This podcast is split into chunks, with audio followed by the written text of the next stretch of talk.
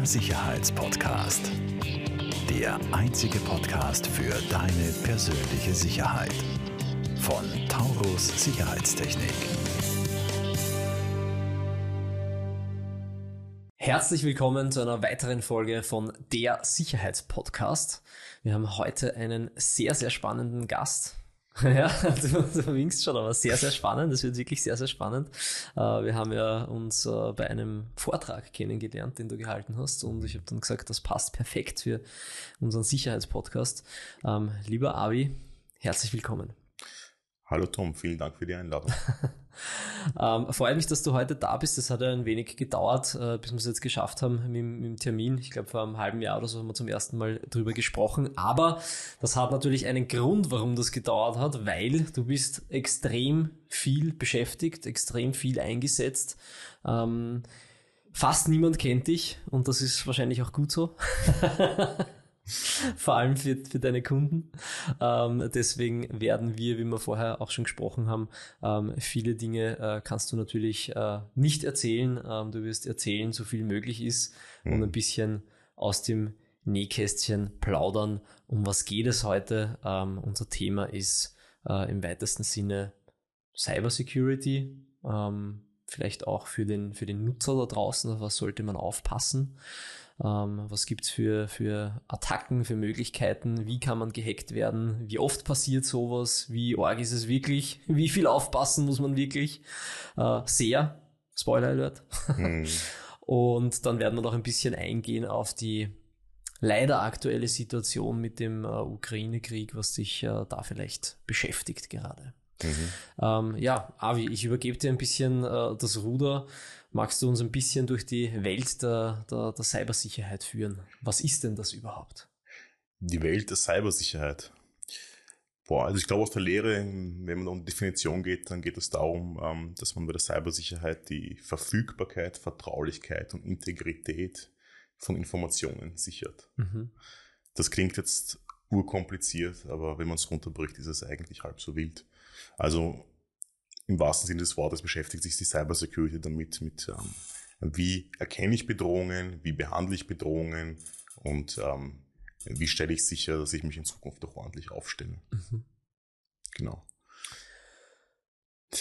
Okay, das ist jetzt die Definition. Ähm, fangen wir vielleicht so an. Was ist dein Job dabei? Was ist mein Job dabei? Was macht das E-Team? genau, also was wir in der Firma machen, ist de facto Verschiedenes. Ich sage mal, 70 bis 80 Prozent unserer Projekte bestehen damit, dass wir Sicherheitsüberprüfungen machen mhm. für Unternehmen oder für diverseste Organisationen eigentlich. Wir sind weltweit aktiv, wobei eigentlich seit Corona hauptsächlich in Europa. Mhm.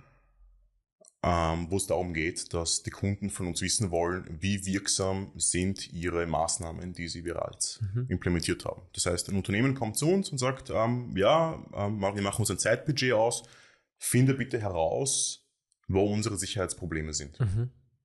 Das kann man sich, das kann man jetzt verschieden angehen und so. Und damit beschäftigen wir uns eigentlich die meiste Zeit. Und wenn wir uns damit nicht beschäftigen, dann beschäftigen wir uns ähm, mit Incident Response, was eigentlich so viel, so viel ist wie Feuerlöschen. Mhm. Das heißt, Unternehmen wird gehackt, Organisation wird gehackt oder haben akute Sicherheitsprobleme, kennen sich nicht aus äh, und brauchen dringend Hilfe. Mhm. Das ist so zweite große Säule und ähm, es ist meistens dann, wenn, weiß nicht, äh, Hackerattacke, äh, Produktionsbetrieb etc. nichts geht, mir alles steht. Ne? Zum Beispiel. Das sind meine Lieblingsanrufe. Das passiert meistens Montag in der Früh. Also Montag, Montagmorgen ist immer eine ziemlich schlechte Zeit für uns in der IT-Branche. Ich habe keine Ahnung, was am Wochenende passiert. Ähm, meistens kommen die Anrufe wirklich Montagmorgens rein. Mhm. Den letzten, an den ich mich erinnern kann, der kam um 6 Uhr und 10. Das weiß ich, weil ich da gerade, der Kleine gerade aufgewacht ist und ich gerade die Augen aufgemacht habe und gesehen habe, dass mein Handy leuchtet. Und ich dachte, ah, Moment, irgendwas stimmt da nicht. Da haut's was. Mich an. Und dann habe ich tatsächlich ähm, abgehoben, das war eine Nummer, die habe ich nicht gekannt. Äh, und da hat mich der ähm, Geschäftsführer einer äh, Bäckereikette aus Österreich, also eigentlich ein Inhaber und Geschäftsführer einer Bäckereikette in ähm, Österreich angerufen und gemeint, dass ähm, sie jetzt komplett stehen wegen Ransomware und dass sie ASAP Hilfe brauchen. Und ähm, ja, Das, ist so, das sind so die Anrufe, Warum die, man, ist es noch nicht die, fertig? Die, man, die man Montagmorgen bekommt. Ja, also in dem Fall war es ja ganz lustig, beziehungsweise interessant, weil äh, ich gleich in äh, meine ähm, Firmengruppe, wir haben so einen Firmenchat, so einen internen, habe ich da reingeschrieben, hey, ist jemand von euch schon auf und hat gerade ein bisschen Zeit und es war dann tatsächlich so, dass eine Dreiviertelstunde später das Projekt von unserer Seite begonnen hat, schon mit den ersten Mhm. Leuten, die daran gearbeitet haben. Das ist natürlich schnell. Ja. Ja. Ist aber eher die Ausnahme als die Regel. Also Mhm. ich mag eigentlich Notfälle nicht so sehr. Mhm. Also aus dem, es ist eigentlich so eine Hassliebe. Auf der einen Seite habe ich das Thema, dass ähm, es immer brennt. Genau dann, wenn du keine Zeit dafür hast. Notfälle sind nicht planbar. Mhm. Das ist ähm, so das größte Thema, das ich damit habe. Und weil Notfälle nicht planbar sind, kann ich ja nicht ähm, die Mitarbeiter irgendwo auf Vorrat Mhm. einfach Klar, mal warten lassen und sagen, Da so, haben wir eine Parallele, es das brennt. ist bei uns äh, ähnlich. Ja. Störungseinsätze und dergleichen kannst du auch nicht planen. ähm, und die kommen meistens auch dann, wenn du sie am wenigsten brauchst. Ja. Aber Richtig. trotzdem finde ich so äh, Feuerlöschen, wie du gesagt hast, eigentlich immer auch sehr spannend, ja, weil für, für mich ist das immer eine Herausforderung, finde ich. Ja. Es ist eine Riesenherausforderung und ich muss sagen, Also das im positiven allermeiste, Sinne. ja, absolut im positiven Sinn, ja, weil ähm, wenn ich so retrospektiv betrachte, und ich mache das jetzt schon fast 15 Jahre Mhm. im geschäftlichen Sinne, ähm, das allermeiste gelernt habe ich tatsächlich beim Feuerlöschen. Mhm. Klar. Ja. Da musst da musst zeigen, was du kannst, da musst improvisieren etc. Ja. Erstens das und zweitens gerade dann, wenn Standardprozedere nicht funktionieren und du dir tatsächlich kreative Lösungen für Probleme überlegen musst. Dann ist die Ist schon Lernkurve hoch. Ja, Mhm. definitiv. Aber es macht Spaß, aber ich brauche das nicht täglich. Ja. Mhm. Okay, ähm, gehen wir vielleicht rein. Ähm, was ist denn wichtig ähm, für, den, für, den, für den Nutzer? Ja? Auf was muss ich in, in meiner Firma aufpassen? Auf was muss ich als Privater aufpassen? Was darf ich auf keinen Fall machen? Tom, ich habe im Herfahren überlegt, was ich dir. Ich habe gewusst, dass diese Frage kommen wird, weil die Frage kommt immer, wenn ich irgendwo äh, über dieses Thema spreche. Und ich habe mir überlegt, ich würde das heute eigentlich gerne anders aufziehen. Dann machen wir es anders. Und haben mir gedacht, aber für, wenn man es neu aufzieht, da brauche ich ein bisschen Vorarbeit, die ich mit dir leiste. Und vielleicht können wir das mitnehmen in einen zweiten Podcast. Weil ich habe mir überlegt, wir könnten danach eine Art Mini-Security Assessment machen. Das heißt, wir hacken uns bei dir in dein Unternehmen rein, komplett von außen. Gerne. Das, das ist Dann behebt ihr die. Schwachstellen. Und dann besprechen wir gemeinsam, wie wir das angegangen sind und was wir beide daraus gelernt haben. Das finde ich cool, ja? Das Ja. ist quasi eine Case Study. Richtig. Okay, Das können wir machen. machen wir das. Aber auch ein bisschen Vorbereitung. Das ist jetzt beim Herfahren, die Dreiviertelstunde Die war das zu kurz. Ja, Okay, richtig, cool. genau. Das Genau. ist live. Voll. Ähm, ansonsten, es gibt sehr viel, was man tun kann. Ich würde das Pferd aber gerne verkehrt herum da Aufzäumen. aufzäumen. Ähm, ich bin nur gerade am überlegen, genau. Was denkst du, ist denn das größte Sicherheitsproblem heutzutage? Womit haben die Menschen am allermeisten Probleme? Also Oder was, oder, oder anders formuliert, was verursacht derzeit den höchsten Schaden? Ad hoc hätte ich jetzt gesagt, schlechte Passwörter, aber das ist es wahrscheinlich gar nicht. Vermutlich Mhm. ist es eher, dass die Leute irgendwo draufklicken, wo sie nicht draufklicken sollen. Ja, also die Kombination aus beiden trifft das ziemlich gut, äh, weil das Sicherheitsproblem Nummer eins ist heutzutage die sogenannte Business Email Compromise, Mhm. auch bekannt als äh, CEO Fraud oder auch Fake President. Mhm. In Österreich sehr bekannt, da war 2016 die FACC sehr ähm, berühmt dafür, da ist in die Schlagzeilen gekommen, weil ich die, ich glaube, sehr viele Millionen, wenn es nicht 60, 70 Millionen oder irgend sowas, habe ich noch so dunkel in Erinnerung, fremd überwiesen haben. Wie funktioniert das? De facto, jemand schickt dir, oder jemand probiert in deine E-Mail, in dein E-Mail-Postfach reinzukommen, um dann die Kommunikation zu lesen und dann de facto, wenn der Zeitpunkt passt, dann eine finanzielle Transaktion umzubiegen.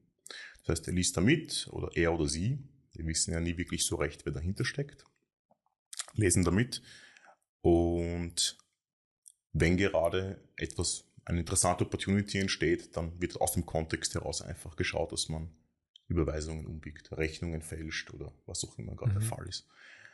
Das ist in der Tat monetär betrachtet Platz eins derzeit.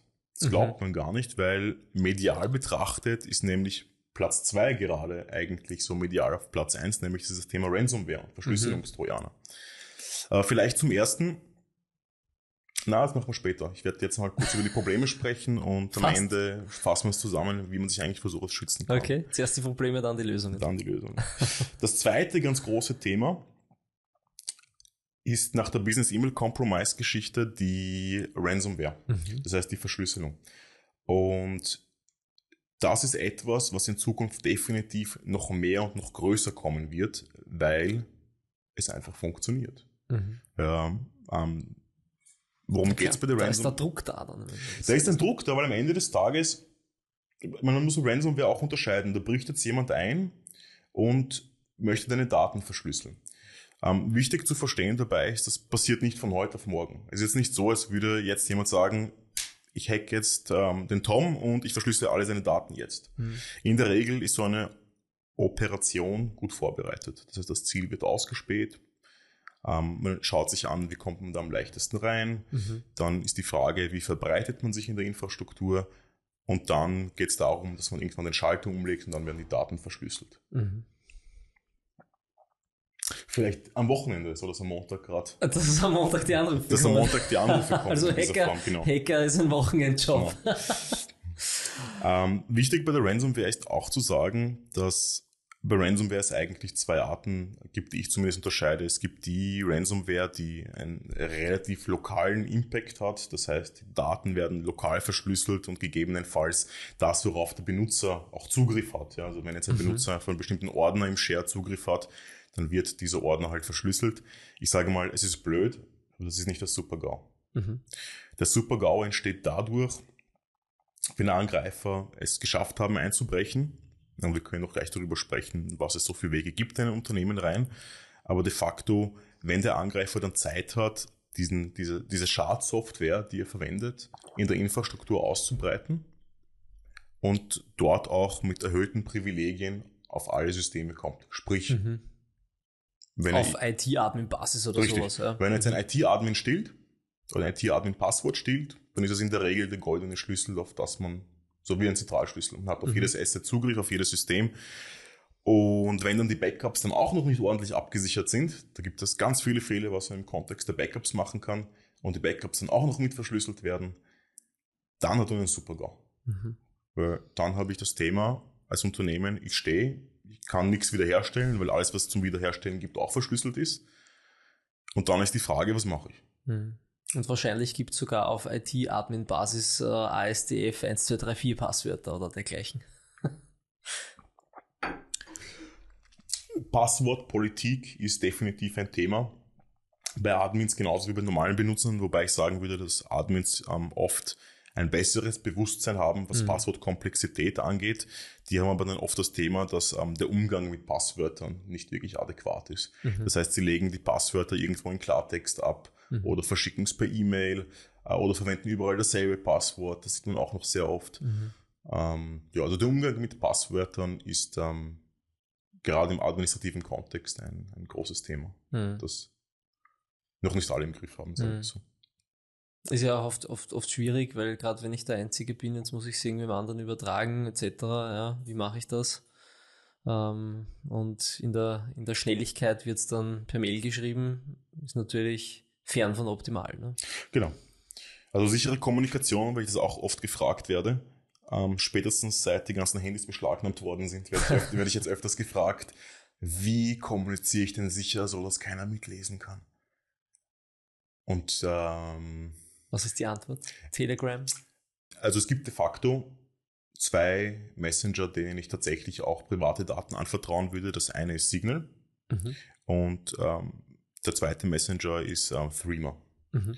Was jetzt nicht unbedingt heißt, dass Telegram jetzt unsicher ist. Also Mhm. Telegram ist jetzt gerade voll in der Mitte angekommen, aus ähm, diversesten Gründen. Aber ähm, Telegram ist defaultmäßig nicht sicher. Mhm. Ich kann Telegram auch sicher betreiben, indem Mhm. ich jetzt explizit auswähle, sicherer Chat. Mhm. Das muss ich aber explizit Okay. auswählen. Es ist nicht Default. Okay. Das heißt, die Daten ähm, liegen auch bei Telegram auf. Mhm. Und ähm, das ist sehr wohl ein Thema. Mhm.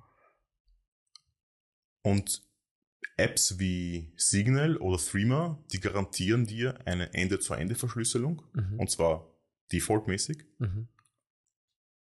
Und deswegen würde ich auf die zwei Messenger setzen. Mhm. Mittlerweile ist WhatsApp auch diesen Weg gegangen und hat de facto Ende-zu-Ende-Verschlüsselung eingeführt.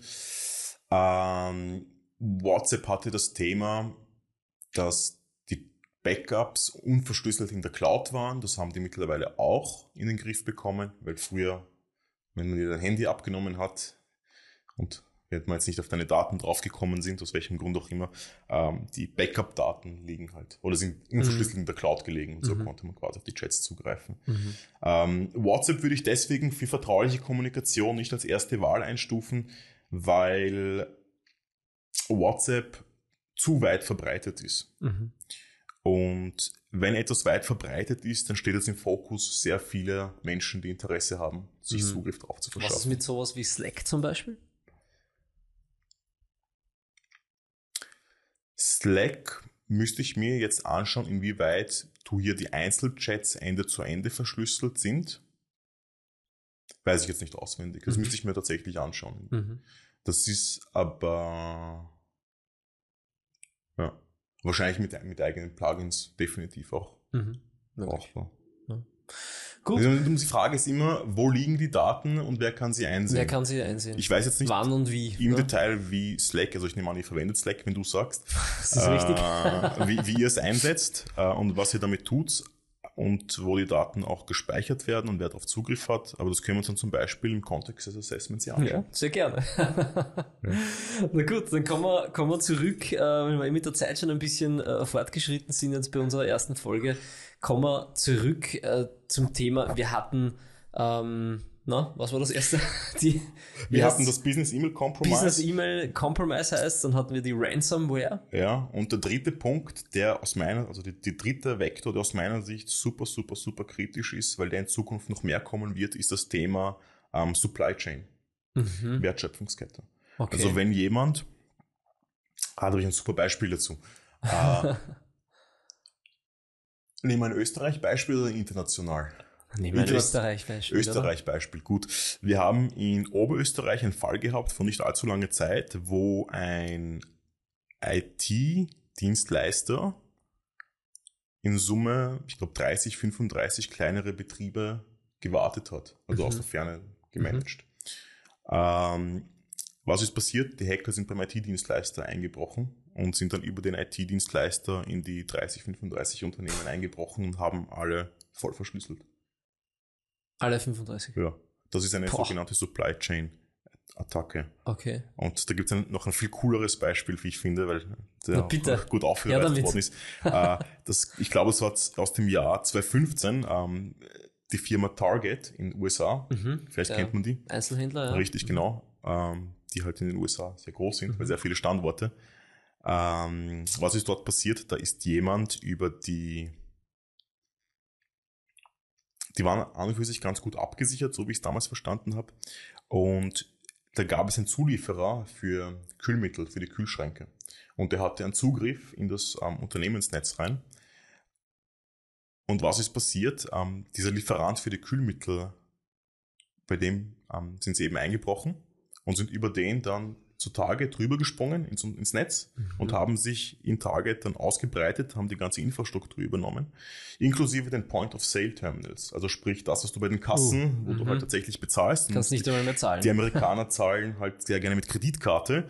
Ähm, sie haben es nicht unterbunden, sondern sie haben einfach nur Kreditkartendaten gestohlen. Jedes Mal, wenn da eine Karte durchgezogen worden ist, haben sie die Kreditkarte, ähm, also Kreditkartendaten gestohlen. Und das hatte sogar diesen Impact, dass die Kreditkartendaten dann im Darknet ähm, sehr günstig zu haben war in der Zeit, weil Target so viele Daten ich produziert wollte hat. gerade sagen, die haben wahrscheinlich einiges an Kreditkartendaten produziert. Ja, genau. Also das ist ja auch so ein Supply Chain Angriff. Und der vermutlich berühmteste Supply Chain Angriff ist der von SolarWinds. Der ist ähm, ich vor eineinhalb Jahren aufgedeckt worden.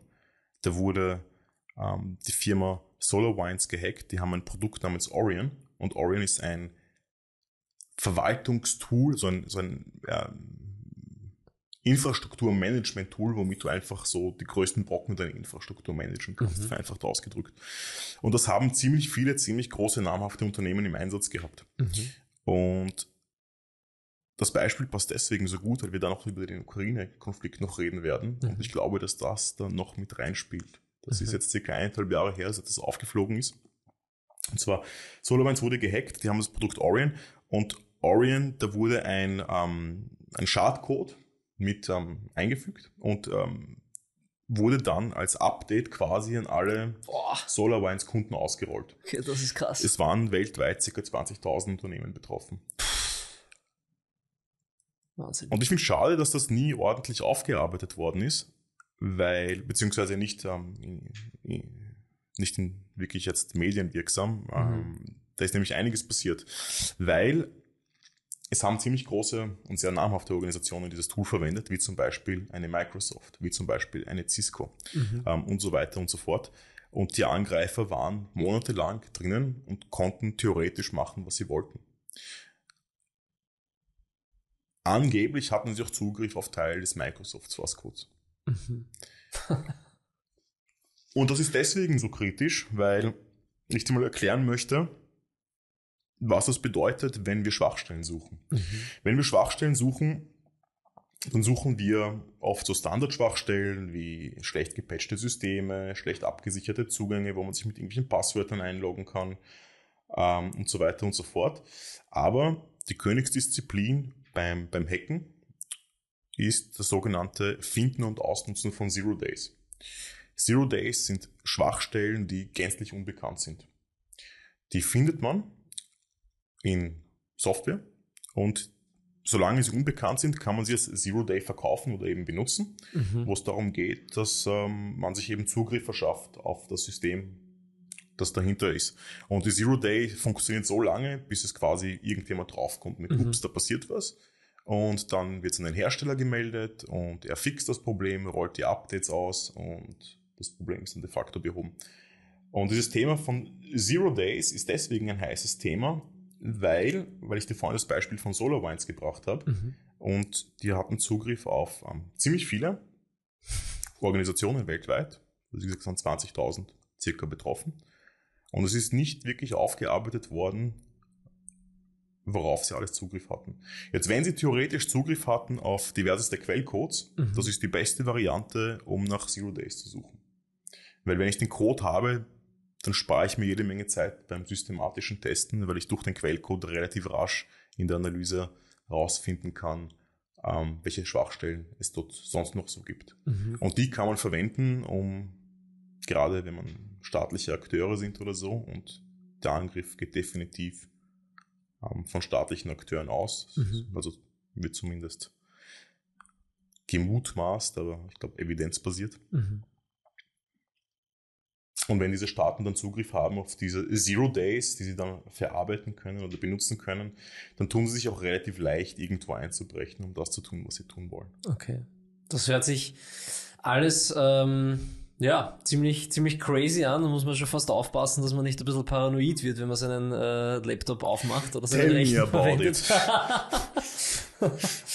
ähm, ja, ähm, vielleicht können wir das, äh, also vielen Dank, Avi, für diese tollen Beispiele. Vielleicht können wir das für den, ich sage jetzt mal, Otto-Normalverbraucher trotzdem, ähm, äh, ich weiß, es ist eine alte Leier für dich, aber nochmal ein bisschen runterbrechen. Auf was muss ich denn achten? Es ist eigentlich ziemlich leicht. Benutzer. Also es klingt jetzt alles urkompliziert, was ich gesagt habe, aber für einen Otto-Normalverbraucher und für ein, für ein KMU ist es eigentlich relativ leicht, weil ähm, man muss bedenken, dass die meisten Angriffe da draußen total opportunistisch sind. Mhm. Die gehen nach dem Gießkannenprinzip vor. Also wenn ich jetzt etwas habe, was urwichtig ist und urkritisch oder was auch immer, oder wo ich definitiv ein Ziel sein kann, dann, dann ist es definitiv ein anderes Kaliber. Mhm. Aber ansonsten, ich kriege 98% von dem Müll da draußen weg, ähm, indem ich einfach auf eins achte. Nämlich, ich muss unattraktiver sein als mein Nachbar. Okay. ich muss die Messlatte so hochlegen, dass bei meinem Nachbar es leichter ist einzubrechen mhm. als bei mir. Dann da habe ich die größte Arbeit erledigt. So, und das klingt jetzt auf den ersten Blick, ja. Ähm, ich ich habe da, glaube ich, ein bildliches Beispiel dazu, sorry, dass ich dich unterbreche, weil das ist das genau das Gleiche, was wir sagen mit den Alarmanlagen. Es ist immer besser, du hast eine Alarmanlage und bei dir hängt die Außensirene am Haus und bei deinen fünf Nachbarn nicht, dann wird er wahrscheinlich nicht bei dir einbrechen. Genau. Das, da gibt es extrem viele Analogien mhm. zu, zur Sicherheit in der echten Welt, wie ähm, du sie quasi mit deiner Firma behandelst und Sicherheit in der, in der IT-Welt oder in der digitalen Welt. Mhm. Ja. Ähm, uninteressanter sein als die Nachbarn. Es gibt ja noch dazu zu sagen, dass es de facto eine Art von Asymmetrie gibt in, in, in der Welt, in der wir uns bewegen. Die Angreifer haben es um ein Vielfaches leichter, irgendwo einzubrechen, als ähm, die Verteidiger, die hier tatsächlich aufpassen müssen, dass da niemand auf, einbricht. Mhm. Und in, in, in, dem Beispiel von, vom Haus, ähm, wenn ich jetzt ein riesengroßes Haus habe, dann braucht der Angreifer irgendwo ein kleines Problem. Mhm. Zum Beispiel ein gekipptes Fenster, nicht ordentlich zugemacht, zugefallene ja. Tür oder was auch immer. Und der ist drinnen. Umso größer das Haus, umso wahrscheinlicher ist das. Ja. Genau. Das ist die Asymmetrie. Und deswegen haben es die Hacker in dieser Form leichter. Sie müssen sich auch keine Regeln halten. Sie machen einfach. ja. Äh, und die Verteidiger müssen sich um alles kümmern. Mhm. Ja, und ähm, und sollten sich an die Regeln halten. Und sollten sich an die Regeln halten. Und die DSGVO hat es aus Verteidigersicht nicht unbedingt leichter gemacht. Mhm. Ähm, hier das sich anzuschauen. Ansonsten, was gibt's zu sagen für, für Otto-Normalverbraucher und KMUs? Also Regel Nummer eins, je überall dort, wo ich mein Passwort eingebe, sollte ich ähm, MFA aktivieren, also Multifaktor-Authentisierung. Mhm. Ähm, das kennt man, in der Banking-Welt ist es mittlerweile eh schon Standard, dass wenn ich irgendwo eine, mich einloggen möchte, ich dann auf eine, eine, eine Identity-App, App, genau, die mhm. Identity-App oder wie auch immer sie alle heißen. Ähm, analog dazu gibt es das eigentlich für so ziemlich jede Plattform. Mhm. Das ist das allererste, was ich aufdrehen würde. Weil also für mich gefühlt hat sich da im letzten Jahr irgendwie total viel getan, dass viel mehr Plattformen da auf diesen äh, 2FA-Zug aufspringen und. Weil es alternativlos ist. Und ich ja. sag dir wieso erstens an ein Passwort zu kommen. Wenn ich jetzt nach Tom Urbanek suche, in den ganzen Passwort-Leaks. Ähm, Findest du wahrscheinlich relativ viel. Ich werde wahrscheinlich ziemlich viele Passwörter von hm. dir finden. einige bekannt, einige unbekannt. Finden, ja. Das nächste, was ich machen würde, ist, ähm, ich würde alle Passwörter nehmen und probieren, mich mit denen einzuloggen und hm. zu schauen, ob irgendwas davon greift. Hm. Ähm, und das einzige. Und wenn es nicht greift, dann schicke ich eine Phishing-E-Mail hm. und sage dir, da ist ein Link äh, zu irgendeinem coolen OneDrive-Dokument. Äh, log dich ein mit deinen Zugangsdaten und dann habe ich spätestens dann die Zugangsdaten. Mhm. Also Fakt ist, oder was man mitnehmen kann, ist, dass Zugangsdaten ziemlich leicht gestohlen werden können. Mhm. Wenn ich jetzt eine App habe, die mir zusätzlich einen zweiten Faktor anbietet, dann kann es dir egal sein, ob ich dein Passwort stelle weil ich ohne diesen zweiten Faktor mich nicht einloggen kann. Ja, das heißt, ich muss nicht dein Smartphone mit einer Authenticator-App ZB. Drauf, ja. Das heißt, es reicht nicht nur, dass ich dein Passwort stelle, sondern ich müsste dann eigentlich auch dein Handy kompromittieren und mhm. dann quasi so tun, als wärst du auf deinem Handy. Mhm. Und da sind wir Gott sei Dank äh, noch etwas weiter weg, was das angeht. Mhm. Das ist mal das eine, was ich unbedingt ähm, den Leuten empfehlen würde, also Multifaktor ähm, überall aufzudrehen, wo es tatsächlich geht. Das zweite große Thema, äh, weil es auch ein sehr beliebtes Einfallstor ist, nämlich die Software aktuell zu halten. Mhm. Updates gehören eingespielt, wo es geht und so schnell es geht. Ähm, am besten natürlich vorher testen, wenn man größere Infrastrukturen hat. Da gibt es auch ganze ähm, Policies dahinter, aber de facto es geht darum, ich soll meine Software immer aktuell halten. Mhm. Warum? Wir haben vorhin über das Thema Zero Days und Schwachstellen gesprochen. Mhm. Wenn jetzt Microsoft zum Beispiel draufkommt oder WordPress, WordPress ist auch so ein sehr beliebtes Thema, ja, ähm, da ist jetzt irgendwie eine neue Schwachstelle bekannt, der Hersteller hat es gefixt. Wie komme ich an den Fix als Hersteller, also als, als Anwender? Eigentlich nur, indem ich die Updates installiere. Mhm. Deswegen sicherstellen, dass ich überall ähm, die Software auf dem neuesten Stand halte. Mhm. In welcher Form auch immer. Was gibt es noch zu sagen?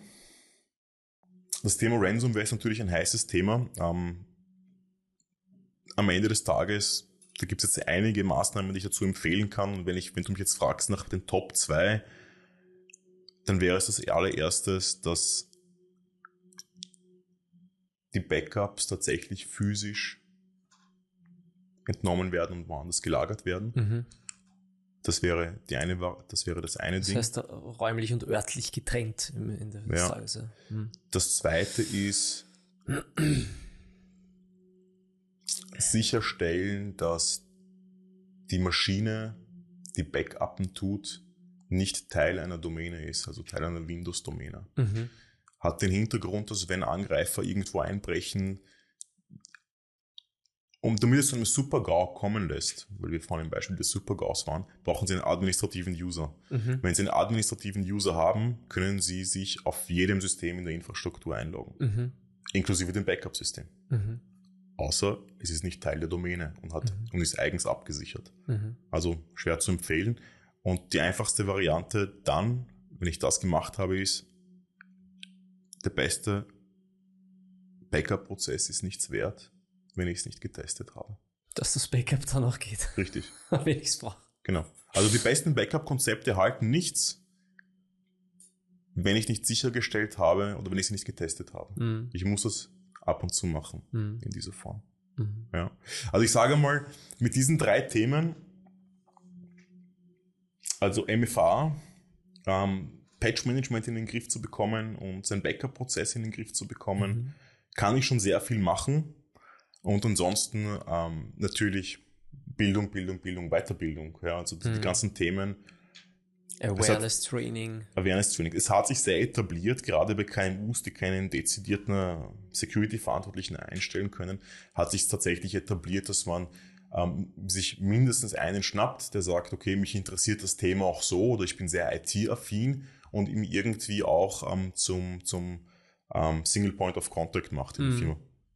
Für IT-Sicherheitsthemen, ja. Genau, also Mhm. wenn irgendjemand Fragen hat, soll es zumindest mal bei ihm landen. Er Mhm. kann es ja dann zumindest zentral sammeln, ähm, teilweise auch selber beantworten, vielleicht dann auch ähm, weiterentwickeln Richtung, Richtung ähm, dezidiert Cybersecurity oder eben diese Person dann externe Beraterfirmen ähm, anschließen, Mhm. wo er zumindest weiterfragen kann, wo es Mhm. kommt. Ja, aber das zumindest, dass man in der Firma weiß, ah, wenn ich nicht weiter weiß, ich wüsste zumindest wen, wenn ich fragen Mhm. Wen frage ich? Ja. Richtig, das genau. Ja mal, diese erste Anlaufstelle ist ja meistens ganz wichtig. Ja. Richtig, Mhm. ja. Und abseits dessen äh, nehme ich einfach mal an, trotzdem nicht jeden USB-Stick anstecken, den ich irgendwo finde. Ähm, äh, trotzdem sichere Passwörter haben, soweit es geht, Definitiv. trotz Multifaktor-Authentifizierung. gerade auch in deiner Branche und bei dem, was du tust, ähm, was vermutlich deine Zuhörer auch ähm, tendenziell mehr interessiert, ihr macht ja sehr viel im Bereich IoT. Also irgendwelche Kameras anstecken, die sind dann Mhm. im Netzwerk drinnen oder irgendwelche Sensoren. Mhm, wenn man so will, ja. ja. All das ist Angriffsfläche. Mhm.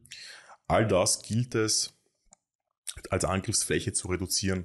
Und da ist ähm, ein großes Problem auch wieder das, das Thema Passwort. Mhm.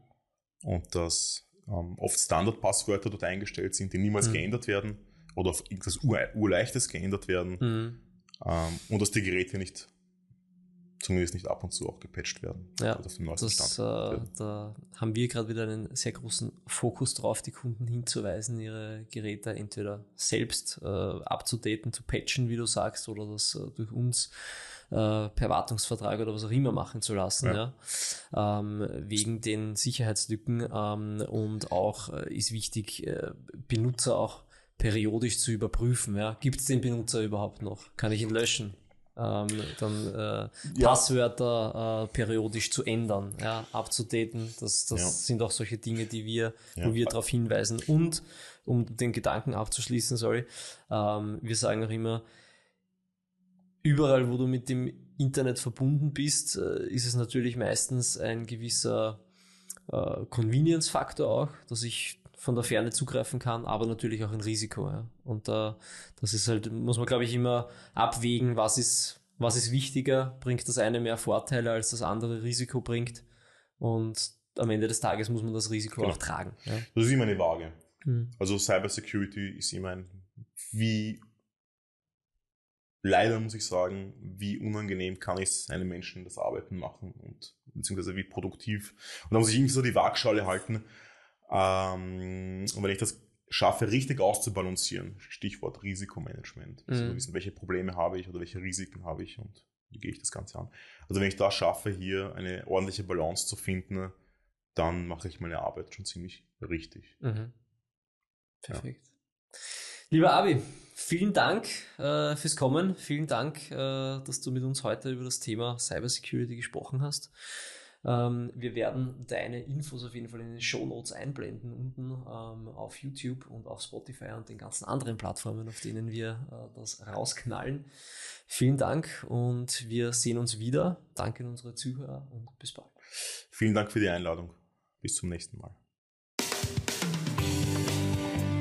Falls dir diese Folge gefallen hat, bewerte uns sehr gerne und teile den Podcast mit deinem Umfeld. Alle weiteren Informationen zu Taurus Sicherheitstechnik findest du in den Show Notes.